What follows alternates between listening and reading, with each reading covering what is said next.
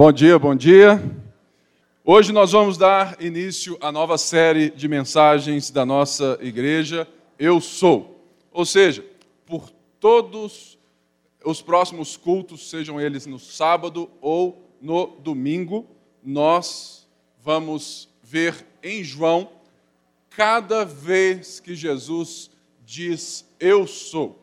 Então fique ligado, não perca nenhum culto e faça parte dessa série que vai ser maravilhosa.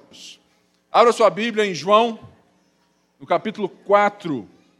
Nós hoje veremos a respeito da primeira vez que Jesus diz Eu sou no Evangelho de João. João, capítulo 4, nós vamos ver essa passagem clássica e tão linda a respeito da mulher samaritana. Obrigado. Vamos orar, queridos? Senhor Deus, obrigado, Senhor, pelo privilégio que nós temos. Senhor, nesse momento, tantos cristãos gostariam de estar aqui. Gostariam de ter a oportunidade de livremente sorrir, conversar, levantar as mãos, cantar, sem que ninguém os persiga. Quantas pessoas estão aí ao redor do mundo Terão, Senhor, que de fato lembrar do Natal e celebrar o Natal sozinhas, porque a fé deles é perseguida. Irmãos na China, irmãos, Pai, no leste da, sabe, do mundo, lá na Europa, na Ásia, na África, tantos irmãos que gostariam tanto de estar aqui e celebrariam tanto a oportunidade de estarem aqui dentro, no ar, de uma forma tão gostosa. Por isso, eu te peço que a nossa responsabilidade aumente, que o nosso coração seja mais contrito e que a gente possa entender os privilégios que recebemos. Deus, que nesse novo ano que está às portas, eu oro e peço, como pastor dessa igreja, que o Senhor aumente a fome do nosso povo que o Senhor nos livre de todo clientelismo, que o Senhor nos tire da zona de conforto, que o Senhor restaure em nós o que o Senhor vai fazer nesse texto que estamos para ver. Pai, que o Senhor abra os nossos olhos, abra os nossos corações, una os nossos propósitos. Deus trazendo, Pai, cada vez mais os nossos Deus, as nossas vidas e corações a Ti. Eu quero orar, Pai, por cada família aqui representada, por cada marido, por cada esposa. Deus, por cada pai e mãe, Pai, que no próximo ano nós possamos ensinar aos nossos filhos e também a todos aqueles que estão junto conosco nos trabalhos da vida, Deus, em cada canto desse Brasil, desse mundo, que a gente não perca a oportunidade de mostrar quem o Senhor é. Por isso, nessa hora, eu me prostro diante de Ti, pedindo, Pai, pedindo toda a graça do Senhor, todo favor, ousadia, Pai, que tudo aquilo que o Senhor tem para falar nessa manhã, que possa ser dito com clareza nas palavras. Eu me prostro diante de Ti, ciente, Pai, de que eu preciso totalmente da Tua força, da Tua unção. Pedindo, Pai, também que todo o intento das trevas agora, tudo aquilo que possa, Pai, dispersar os nossos irmãos, que o Senhor tome conta desse salão. Também, Pai, de cada criança lá embaixo. Toca no coração dos nossos filhos, Pai. Toca no coração de todos aqueles que estão aqui recebendo também a mensagem. Converte o coração dos nossos filhos na infância, na adolescência, para que eles construam uma vida na rocha, para que eles saibam que o Senhor é o Messias, sempre. Em nome de Jesus e todo o povo de Deus disse: Amém e Amém. João é o último evangelho a ser escrito. Ele já escreve no final do primeiro século, justamente com uma visão ampliada do curso da igreja.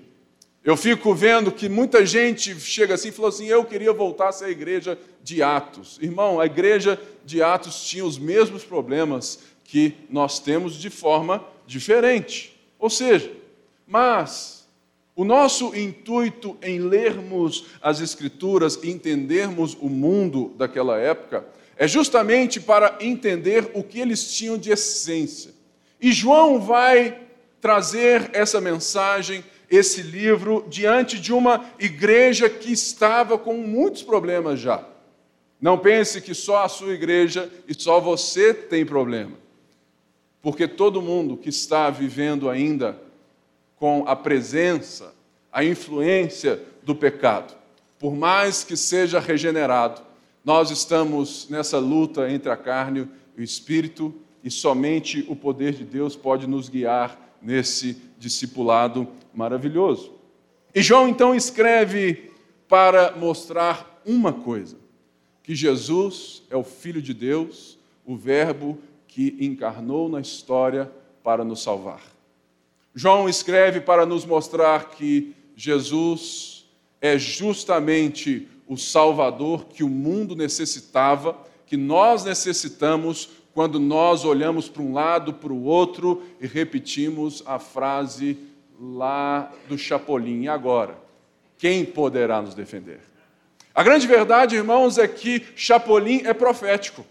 Porque muitas das vezes nós precisamos entender que é justamente isso que João está dizendo: olha, ninguém pode se defender, porque todos pecaram e destituídos estão da graça de Deus, mas existe uma coisa que aconteceu na história Deus se fez homem. João 1 é como se fosse, sabe, esse capítulo que, que joga, sabe, o lastro de tudo aquilo que ele vai dizer depois. E a primeira coisa que nós temos que ter certeza de que Jesus está dizendo eu sou, é porque João diz em João 1,14: o Verbo se fez carne e habitou entre nós, cheio de graça e de verdade vimos a sua glória, glória como do ingênito do Pai. E diante disso, João então vai elaborar o caminho desse Deus que se fez homem, desse Verbo que se fez carne, que tabernaculou. Ou seja, agora Deus não estava mais falando por meio dos profetas, Deus não estava mais se revelando de uma forma verbal, mas agora Deus estava presente. Se você quer ver Deus, somente é possível se olharmos para Jesus. Paulo mesmo diz que ele é a imagem do Deus invisível. Ele é a expressão exata do ser de Deus. Nós ainda não temos como ver Deus e nem ver Jesus, mas nós temos como ter o quê? Uma esperança e um relance a partir das Escrituras. Muita gente canta, né? Eu quero ver, eu quero ver, eu quero ver. Mas canta tanto que esquece de ver que a única forma de vermos verdadeiramente hoje é enxergarmos as Escrituras. Por isso, João 4 está rodeado dessa verdade de que Deus se fez presente e está caminhando para salvar a humanidade. Mas João 4, ele precisa ser entendido a partir de algo que eu acho fantástico em João, que é quando João narra o encontro de Jesus com Nicodemos. Por quê? De fato, Jesus vai dizer isso aqui, a salvação vem dos judeus. Ou seja, Deus vem se revelando progressivamente na história, de Gênesis até João, até o fato de Cristo nascer, mas nessa revelação progressiva, ou seja, Deus vai se revelando cada vez mais. João deixa muito claro que Deus escolheu nascer porque ele tinha que nascer a partir de um povo, e Deus escolhe um povo para si e faz a partir desse povo quando ele diz lá em Gênesis 12, quando chama Abraão, falou assim: "De ti serão benditas todas as nações da terra". Ou seja, ele vai construindo essa estrada mas chegou o momento aonde os religiosos judeus que estavam totalmente cegos daquilo que eles foram chamados para ser. E o capítulo 3 narra o encontro de um religioso desse, um homem chamado Nicodemos, que vem encontrar Jesus de noite, falando em nome do sinédrio, querendo fazer com Jesus uma sabe, um contrato ou uma coisa para que eles dominassem. Como se ele tivesse chamando Jesus para fazer parte do partido forte. Olha, vem para cá porque aqui você pode ter certeza que você vai ser o cara. Nós vemos que Jesus responde a ele de forma bem clara, falou assim: "Olha, se você não nascer de novo ou se você não começar do zero, você não faz parte do meu reino". E para essa pessoa, esse homem religioso que era homem, porque homem naquela época é, tinha valor, mulher não tinha. Ele era fariseu do sinédrio, um homem rico, ancião. Ou seja, ele tinha tudo que o mérito diz, que o nosso currículo diz para alguém ser aceito por Deus, ele tinha. E Jesus trabalha com esse homem a lógica inversa. Olha, olha, você não tem nada. Porque quando você acha que tem, é que você ainda não percebeu o porquê eu vim, porque eu vim, porque você não tem. E é para esse homem que ele diz João 3,16. E para mim, depois de João 1,1, João 1, que o, o verbo veio, se fez carne, João 3,16 é a outra pilastra que João coloca para nortear a estrada do seu livro. Por quê? Porque ele está dizendo a um religioso, a um homem que tinha todo o currículo de ser de Deus, que Deus amou o mundo. Sabe por quê? Porque, na, porque era comum e era normal que aqueles religiosos pensassem assim: olha, Deus é nosso. Esse povo aí fora, esse mundo aí fora, as outras raças, eles são imundas, nojentas e Deus não tem nada com elas. Jesus vem categoricamente e fala assim: porque Deus amou o mundo. O mundo aqui não quer dizer primeiramente todas as pessoas, mas quer dizer toda tribo, língua, raça e nação. Deus amou gente de todo jeito, de toda raça, de todo estirpe, de toda classe, de, de classe, de todo jeito que você pensar. Deus amou o mundo. Deus amou esse sistema corrompido pelo pecado. E por isso ele vem. Então, a partir disso, nós vamos ver que João vai escrever quem é o mundo que ele amou? Quais são as pessoas? E de repente, a primeira delas, para mostrar que João 3,16 significa, é João 4. Que diz assim, a partir do verso 4. João 4, 4. Era-lhe necessário passar por Samaria. Assim chegou a uma cidade de Samaria chamada Sicar, perto das terras que Jacó dera a seu filho José. Havia ali o poço de Jacó. Jesus, cansado da viagem, sentou-se à beira do poço. Isso se deu por volta de meio-dia. Nisso veio uma mulher samaritana tirar água. Disse-lhe Jesus: Dê-me um pouco de água. Os seus discípulos tinham ido à cidade comprar comida. A mulher samaritana lhe perguntou, verso 9: Como o Senhor, sendo judeu, pede a mim, uma samaritana, água de beber? Pois os judeus não se dão bem com os samaritanos. Jesus lhe respondeu: Se você conhecesse o dom de Deus, e quem lhe está pedindo água, você teria pedido e ele lhe teria dado água viva. Disse a mulher, verso 11: o Senhor não tem como, com que tirar água, e o poço é fundo. Onde pode conseguir essa água viva? Acaso o Senhor é maior do que o nosso pai Jacó, que nos deu o poço, do qual ele mesmo bebeu, bem como seus filhos e seu gado? Jesus respondeu: Quem beber dessa água terá sede outra vez. Mas quem beber da água que eu lhe der nunca mais terá sede. Ao contrário, a água que eu lhe der se tornará nele uma fonte de água a jorrar para a vida eterna. A mulher disse: Senhor, dê-me dessa água, para que não mais tenha sede, nem precise voltar aqui para tirar água. Até aqui tá bom. Ou seja, Jesus está voltando da, sabe, lá de baixo, lá da Judéia para a Galiléia. E no meio tem a Samaria. Se você entende bem de história e se você sabe um pouco, os samaritanos são um povo mestiço. Por quê? Quando, as, quando lá atrás as tribos se dividiram, as tribos do norte ficaram na região que aqui seria a Samaria e Galiléia.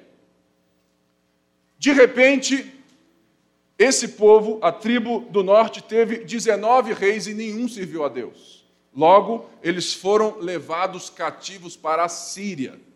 E o rei assírio povoou aquela terra com gente de outros povos. E como nós somos brasileiros mestiços e sabemos muito bem disso, né, foi se casando um com o outro.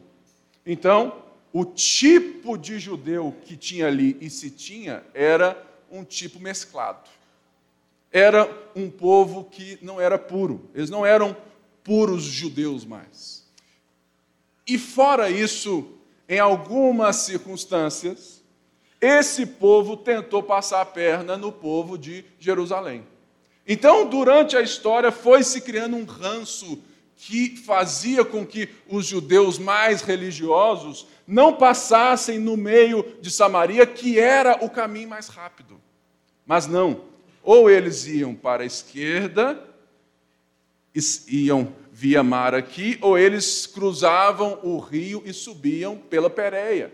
Ou seja, eles desviavam porque eles não queriam ter contato. Ou seja, é por isso que João 3,16 faz todo sentido aqui. É que Deus vem, Jesus vem, e ele não vem segundo os conceitos religiosos de pureza, mas ele vai ao encontro do mundo que ele tanto ama. E o texto diz que ele chega cansado no poço, e uma das coisas que muita gente não percebe é que ele mandou os seus discípulos a uma cidade samaritana comprar comida, o que já é uma coisa muito forte, porque se eles nem viviam perto, quanto mais comprar comida feita pelas mãos de samaritanos. Mas Jesus quebra todas as regras e todos os paradigmas sociais sabe, raciais de cara. Mas o que me chama a atenção no verso 6 é que ele para no poço e essa mulher chega por volta de meio-dia. Se você sabe um pouco também de história, você sabe que as mulheres que iam ao poço buscar água nunca iriam ao meio-dia. Uma, você ontem viu isso muito bem aqui, o sol é de matar. Segundo, mulheres não andavam sozinhas. Elas iam em bando buscar a água e mais cedo. Ou seja, o que fez com que essa mulher estivesse sozinha buscando água ao meio-dia? Se você já sabe do texto, você já viu. Mas, o que nos mostra é que Jesus vem encontrar com alguém que estava totalmente excluído da sociedade, que ela participava. Por quê? Uma mulher, para ser solteira naquela época, sem ser novinha, ou era viúva ou era meretriz. Ou seja, essa mulher, ela estava excluída socialmente, por isso ela estava indo ao meio-dia para não ver ninguém. Sabe aquele tipo de gente que hoje pede tudo pelo iFood, pega Uber, não sabe nem pisa para fora de casa porque não quer se relacionar ou porque ninguém quer se relacionar com ela, porque socialmente essa pessoa não é bem vista. Por isso que essa mulher estava no poço ao meio-dia, porque ela não queria ser vista por ninguém. Aí você pergunta, por que então que ela saiu de casa? Porque 60% do meu corpo, aleluia, é água. Viu, Bruno? 60%. Então, ou seja, 60% dos meus 113 quilos é água. Né? Então, eu vou para a praia agora, vou ficar lá torrando no sol e perdendo água. E eu vou voltar magrinho, né? Ou seja, a água, a comida é uma coisa que ninguém pode ficar em casa naquela época, né? Porque hoje pode. iFood, né? Resolve tudo. Mas por quê? Ela tinha necessidade de água. E não tinha outro lugar, ela tinha que se expor. E essa mulher vai. Mas a providência de Deus estava com ela. Ela encontra com um judeu.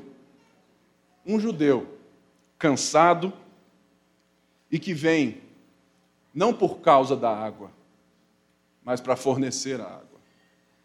O que nós vamos ver nesse diálogo entre essa mulher e Jesus é o mesmo diálogo que muitos de nós já fizemos ou continuamos a fazer na vida. Um diálogo de busca por sentido, por redenção. A grande verdade é que todos nós temos em nós mesmos um impulso para dar certo na vida e para nos provar. E essa mulher estava buscando a sua redenção, a sua história, a sua vitória em relacionamentos, em coisas que o texto mostra, ou seja, ela estava buscando descanso para o coração nas coisas que muitos de nós sabemos muito bem o que é. E Jesus vai então chegar e dialogar para se revelar a essa mulher. Irmãos, uma coisa tão linda que a gente não pode deixar. A igreja é lugar para todo mundo. A igreja nunca pode ser uma instituição religiosa se ela assim o faz.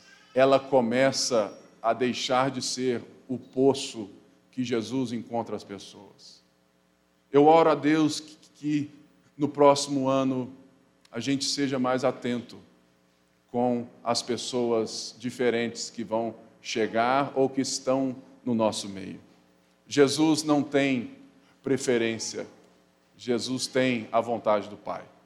E ele vai até aquele poço e, e, e ele já quebra todas as barreiras sociais, porque ao pedir água a essa mulher, ele já quebra algo que todo homem não conversa com mulher se ele não a conhecê-la. E Jesus, um rabi, vira para ela sozinho e pede água. Algumas pessoas vão lembrar que alguns encontros amorosos se deram nos poços. Mas eu acho que isso é um pouco forçação de barra, né? Achar que porque nós temos Isaac e altos homens encontrando a sua esposa em poço, que isso seria o caso. Eu acho que não, mas acho que, que vale a pena a gente é, ter isso no, no radar também. Ou seja, Jesus, ao pedir água, essa moça falou assim: Olha, como você, um judeu, pede para mim água para beber? E eu já disse o porquê que eles não se dão. E Jesus então responde. Jesus começa a se revelar àquela mulher, dizendo: Olha, se você conhecesse o dom de Deus. Irmãos, toda a sociedade do pecado até hoje é baseada na conquista, na força e no poder. Toda a sociedade no pecado é baseada naquilo que eu posso fazer pela força do meu braço. E o que Jesus está dizendo é justamente o porquê ele veio. Se você conhecesse a graça de Deus, se você conhecesse quem está diante de você e por que ele está diante de você, você me pediria água. Irmãos, uma das coisas mais lindas que nós temos é que a nossa mensagem não foi alcançada por nós. Nós fomos alcançados pela mensagem. Porque um dia Jesus estava no nosso poço, seja na sua casa, no trabalho, e a graça de Deus se apresentou para você. Porque somente quando nós entendemos o que Jesus está perguntando a essa mulher, olha, se você entendesse a graça que está sendo disposta para você e quem está lhe pedindo água, você teria pedido e ele lhe teria dado água viva. O termo aqui, água viva, é simplesmente água que corre. A água viva tinha esse sentido da água do rio. Nesse caso, alguns dizem que o poço de Jacó era tão fundo, tão fundo, tão fundo, que ele chegava a um leito de água corrente. Mas ele era muito fundo e era difícil de alcançar esses termos.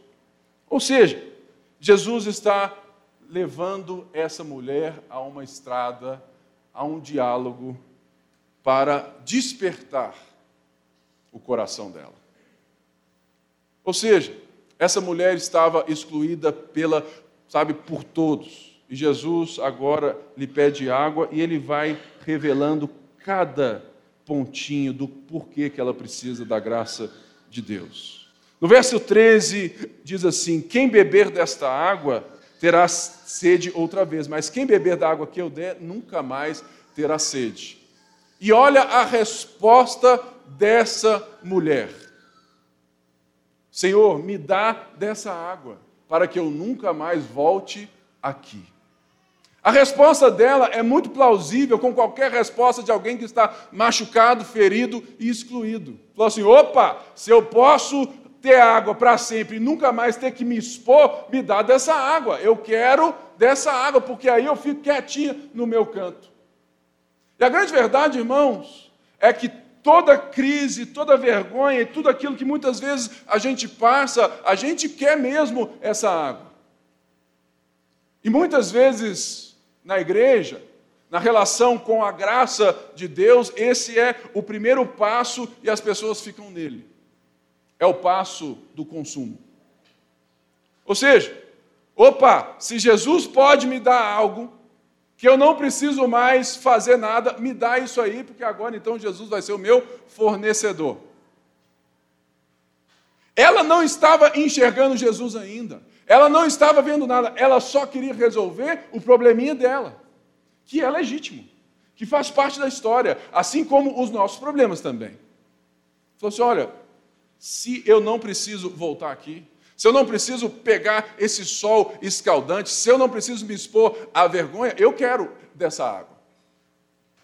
Mas o Evangelho não é um evangelho de fornecimento de bênçãos apenas. Jesus vai então mostrar para ela o que é a graça de Deus que está chegando a ela. E ele falou assim: chama o seu marido. Ela deve ter olhado assim e falou assim: cara esquisito. O cara vem aqui, me pede água, nunca me viu na vida, chama o seu marido. E a resposta dela mostra muito bem o espanto e a rejeição dela não tem marido. É a mesma coisa que você, esposa, quando está em casa e seu marido chega em casa, ou vice-versa, né? Fala assim, e aí, bem, como que foi o dia? E ele fala assim, normal. Não é assim? Lá em casa é assim, né? Oi, Pipe, tudo bem? Como que foi hoje lá na igreja? Amor, normal. Ou seja, respondi e vou fazer o que eu estou afim. Ou seja, eu não quero tocar nesse assunto, eu não quero entrar no porquê eu estou aqui ao meio-dia. E muita gente vem para a igreja justamente para ter a água que não dá mais sede, mas não quer tocar no não tenho marido. Mas a graça de Deus, ela vem e ela não vem para te dar o que você quer, ela vem para te transformar naquilo que Deus quer. Por isso, Jesus disse assim: Você falou muito bem, você não tem marido. O fato é que você já teve cinco. E o homem com quem você está agora não é seu marido. O que você acabou de dizer é verdade. Ou seja, Jesus começa a mostrar para essa, para essa moça que ela estava buscando a redenção no poço errado. Ela estava buscando por toda a sua vida uma identidade, ela estava buscando preencher seu coração com a relação com o homem. E como toda sociedade, e como todo homem e mulher, é assim. Não deu certo? Não estou me sentindo completa? Não tenho. Você não é a água que não me dá mais sede?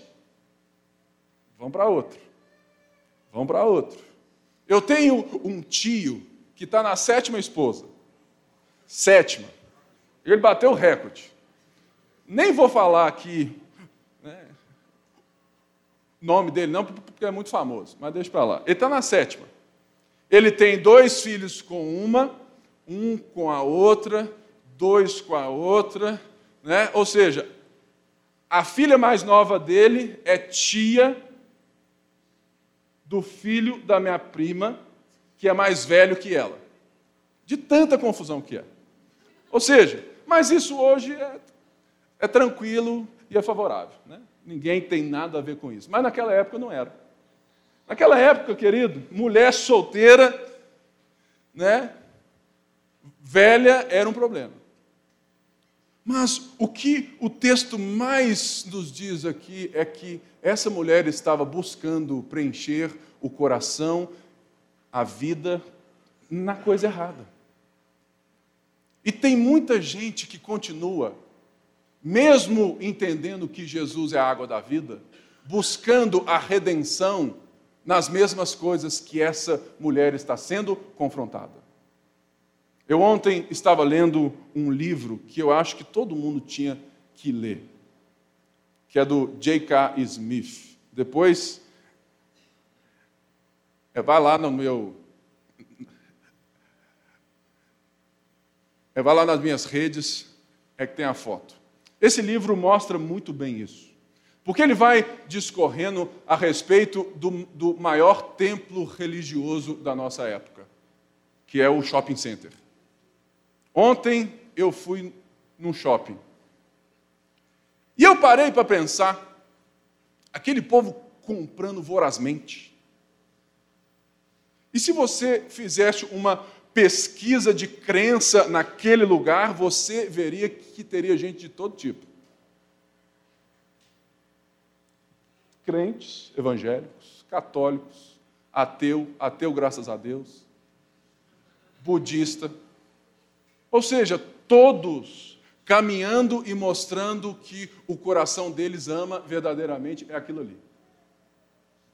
Aonde cada capela tem ali a sua vitrine que você para e fala assim: olha, eu acho que eu fico mais bonita nesse vestido. Você entra, né? e você se projeta. Eu acho muito difícil você ganhar alguém para Jesus quando ele comprou alguma coisa que ele tanto queria no shopping, porque ele está tão satisfeito, tão realizado, que ele não vai te ouvir. Mas se você pegar alguém que entrou e viu que custa 600 reais um tênis e não consegue comprar, esse aí vai te ouvir. Sabe por quê? Porque o anseio de redenção do nosso mundo é o consumo. Isso faz tanto sentido porque se você parar na água da vida, como essa mulher pede, olha, me dá para que eu nunca mais volte, é justamente o que nós estamos vendo muitos crentes se relacionando. Ou seja, eu me relaciono com Cristo para que eu tenha as coisas que eu verdadeiramente amo. Ou seja, Jesus, eu só quero um carro, uma casa e uma férias na Disney. E se você não tem isso, é falta de fé. Se você não tem isso, é alguma coisa errada, irmãos. O que João está mostrando, o que Jesus está mostrando, essa mulher falou: olha, existe um Deus, existe um ídolo na sua vida que nós vamos destronar ele agora, que é os falsos caminhos de redenção. Muita gente crê em Cristo, mas se redime pelo dinheiro. Muita gente crê em Cristo, mas se redime pelo trabalho. Muita gente crê em Cristo, mas se redime pelo sexo. O que essa mulher está vivendo é justamente isso. E quando ela fala assim, não tenho marido, é justamente, olha, não quero entrar nesse assunto que eu tentei tanto me dar bem e me ferrei. Porque quando você faz todos os esforços para dar certo em algo e dá errado, é complicado. Eu já vi tantos irmãos que vieram aqui para a igreja ou, né, e tudo mais e entraram de cabeça. Eu, calma, calma. E outros falam: que isso? Esse cara é um fenômeno. Vai ser líder rapidinho, vai ser pastor. Eu, calma. Cara, na velocidade, lê a Bíblia em três meses, já entrou no curso de liderança, já batizou. Você fala: ó, esse aí vai ser um pastorzão. Na primeira crise de fé, cadê o cara? Sabe por quê? Porque ele estava olhando para o Deus certo, mas na perspectiva errada. Será que hoje você está olhando para o Deus certo, no lugar certo, com a perspectiva errada?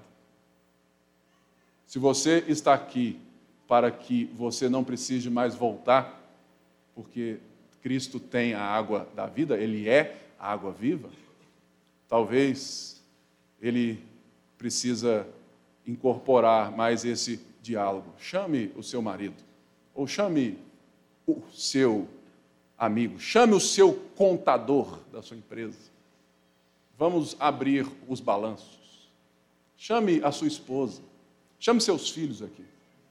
Vamos ver aonde se escondem os falsos caminhos de redenção.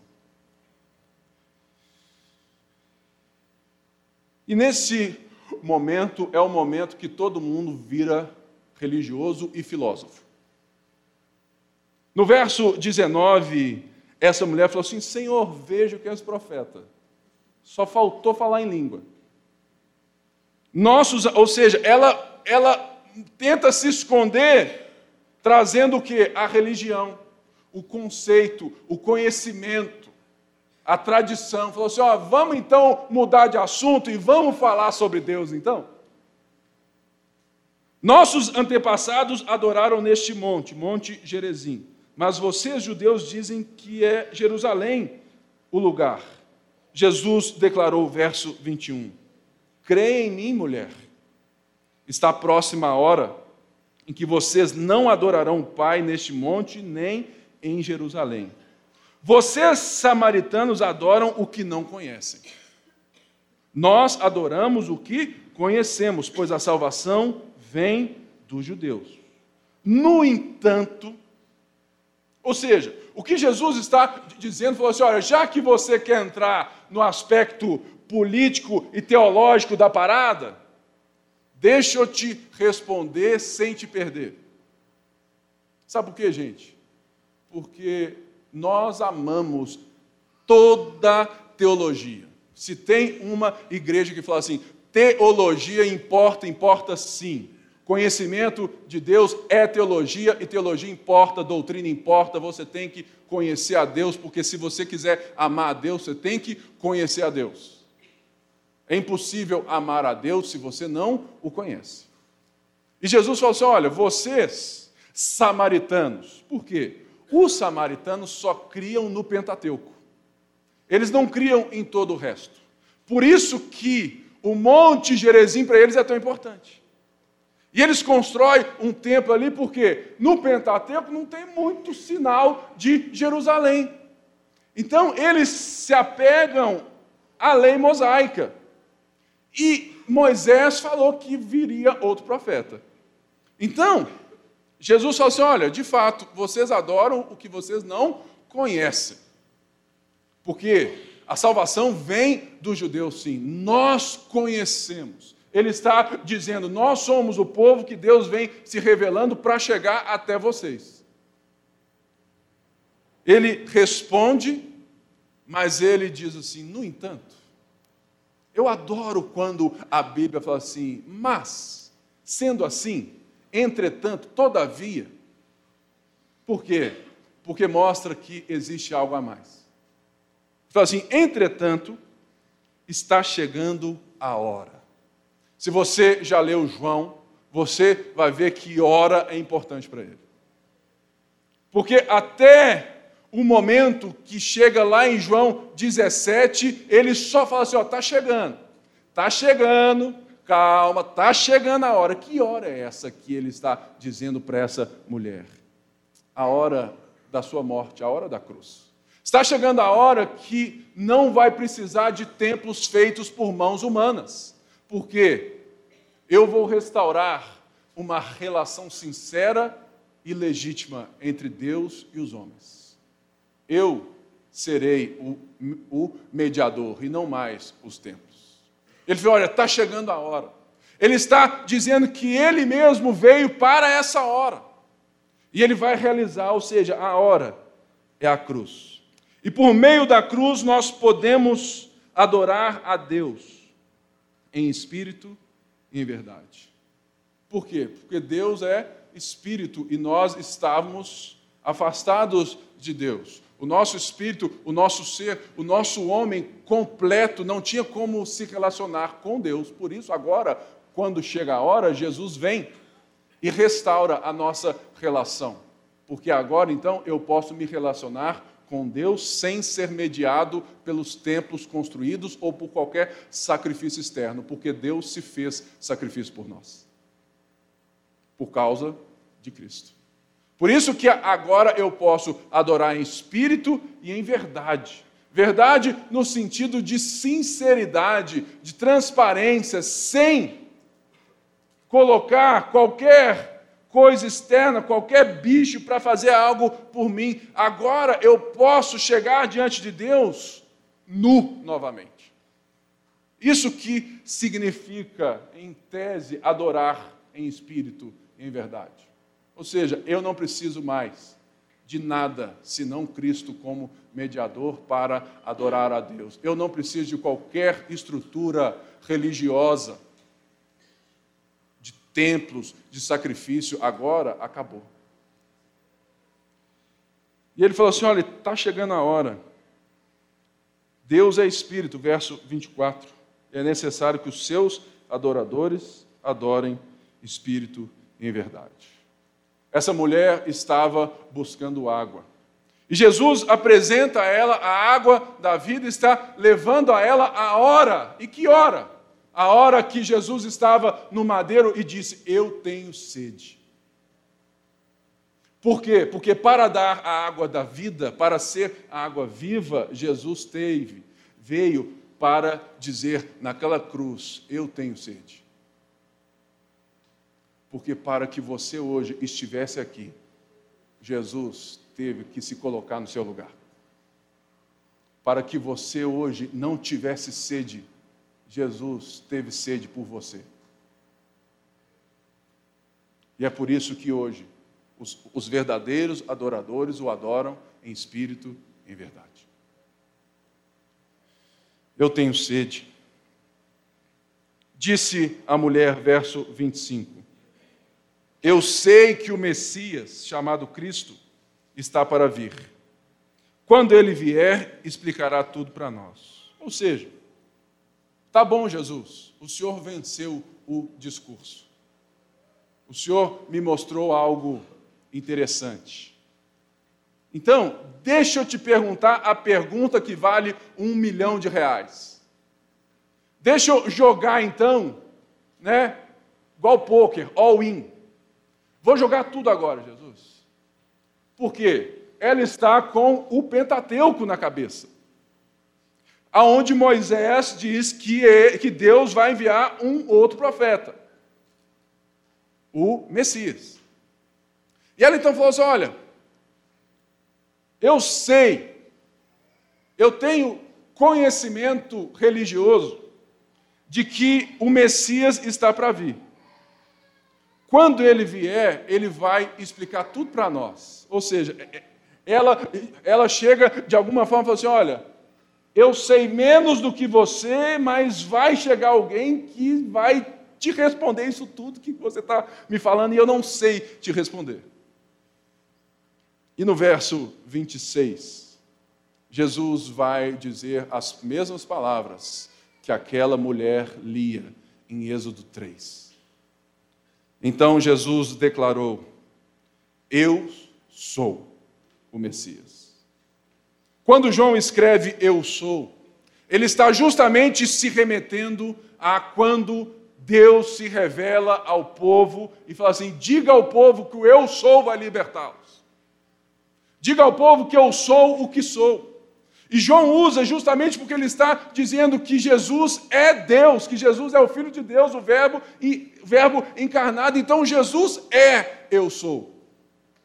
E ele olha assim, ri para ela e fala assim: Eu sou o Messias. Irmãos, o que mais me constrange não é somente o que Jesus faz, porque ele se revela a essa mulher de uma forma paciente.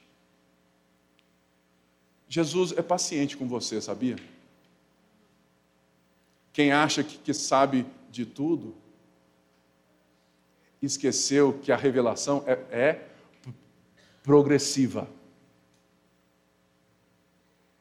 Se eu me relaciono com o Clélio, porque o Clélio sabe mais de Bíblia do que eu, eu nunca vou pastorear o Clélio. Por quê? Mesmo ele sabendo mais de Bíblia do que eu, porque sabe mesmo, eu tenho certeza que eu tenho algo para pastorear o coração dele, que ele precisa. Porque toda relação que se dá em termos diferentes, ela não é uma relação do cristianismo. Jesus, a encarnação do Verbo é como se fosse um pai se ajoelhando para nós, os seus filhos, e te pegando na mão, falou: Filho, eu tenho toda a paciência com você. Vamos indo, vamos indo junto. Se você quer ser o santarrão, o supercrente, o Power Ranger gospel, querido, talvez não é Jesus que não te deu a mão, é você que soltou a mão dele. Porque Jesus tem paciência com a gente. Ele ficou ali no poço, batendo papo, se revelando, para que aquela mulher tivesse o insight que veio do próprio Deus. Irmãos, a pergunta clara: se Jesus se revela a uma mulher samaritana sozinho naquela época, por que, que a gente se relaciona com tanta gente que é socialmente diferente, que a nossa religião não permite, e a gente não tem a paciência com essas pessoas? Ficar aqui dentro é fácil. Ser pastor de gente igual a mim é fácil. Mas o mundo está cheio de samaritano. Sabe por que a gente necessita entender isso? Porque essa mulher era você.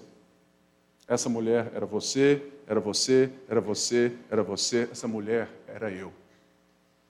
Um povo distante, sem qualquer pedigree, brasileiro, dos confins da terra. Muita gente fala que nós vamos para os confins da terra. Irmão, nós somos os confins da terra. Até tá, né? Até para pegar voo, a gente vai lá para confins, né? Para o Marquinhos é bem mais fácil, porque ele já, já está em confins da terra.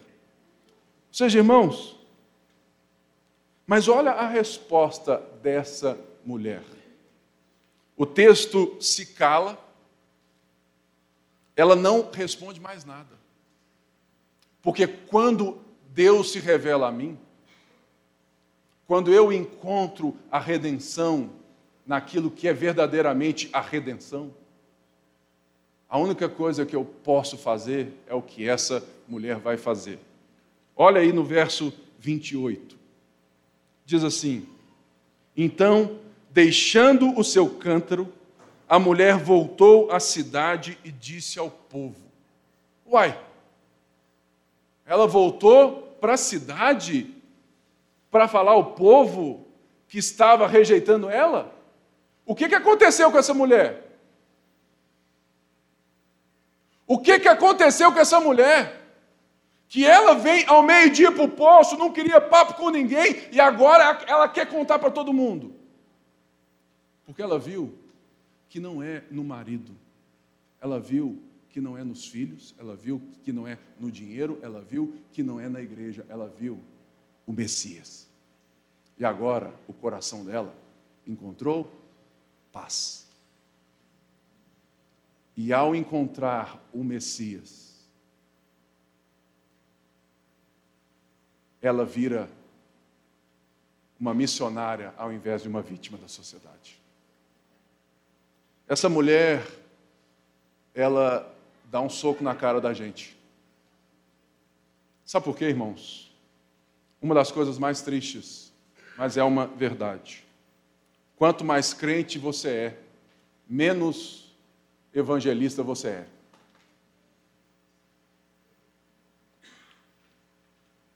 Quanto mais tempo de crente de igreja as pessoas têm, menos preocupadas em contar onde elas encontraram o pão, elas têm, elas estão. Por isso eu quero desafiar vocês.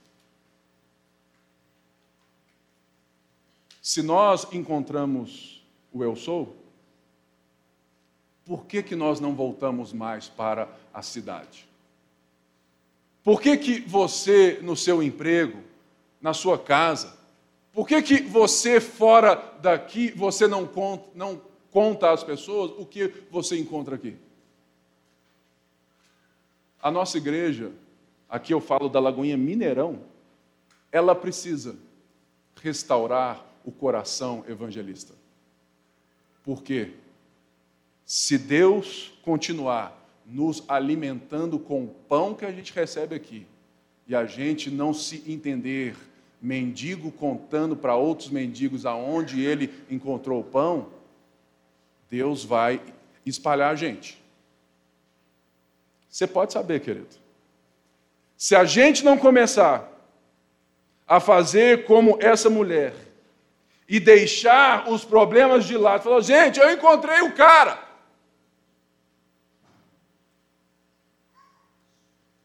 E pensa bem, será que esse povo iria ouvir essa mulher? Assim, ah, essa mulher, essa doida varrida aí, não vou ouvir essa mulher, não. E se você ler o texto, o povo veio. Sabe por quê? A mensagem não é sua. O que você precisa entender é que você não tem a responsabilidade de converter pessoas. Você tem a responsabilidade de contar às pessoas sobre quem te encontrou. Deixa que o resto Deus faz, mas nós temos que abrir mais a boca. Essa mulher largou tudo, gente, porque ela simplesmente ouviu uma palavra: Eu sou o Messias, este que falo com você. Nessa série nós vamos ser confrontados com tantas coisas, mas a primeira é justamente essa. Será que nós temos falsos caminhos de redenção? Será que nós paramos na água para que a gente não saia mais de casa ou a gente vai deixar Deus falar assim: olha, tem algo aí dentro que eu preciso mexer? E será que quando você deixa Deus mexer, você larga o seu cântaro? Irmãos, nós temos aqui na nossa igreja uma ideia de igreja mínima. O que é isso? Nós vamos, no próximo ano, reduzir a agenda da igreja drasticamente, para que você tenha um culto, uma célula e um ministério, o que já é muita coisa.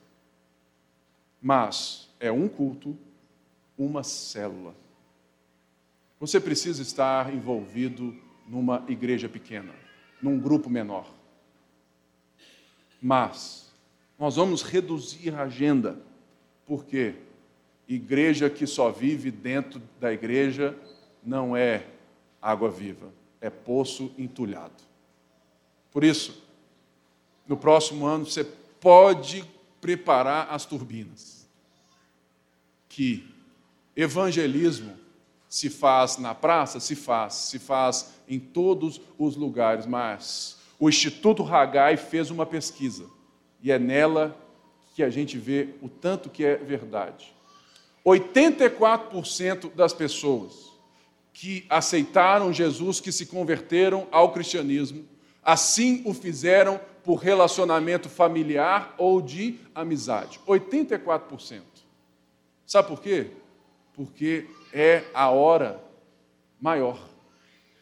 O nosso problema é que nós deixamos o trabalho, a família, para fazer evangelismo na praça.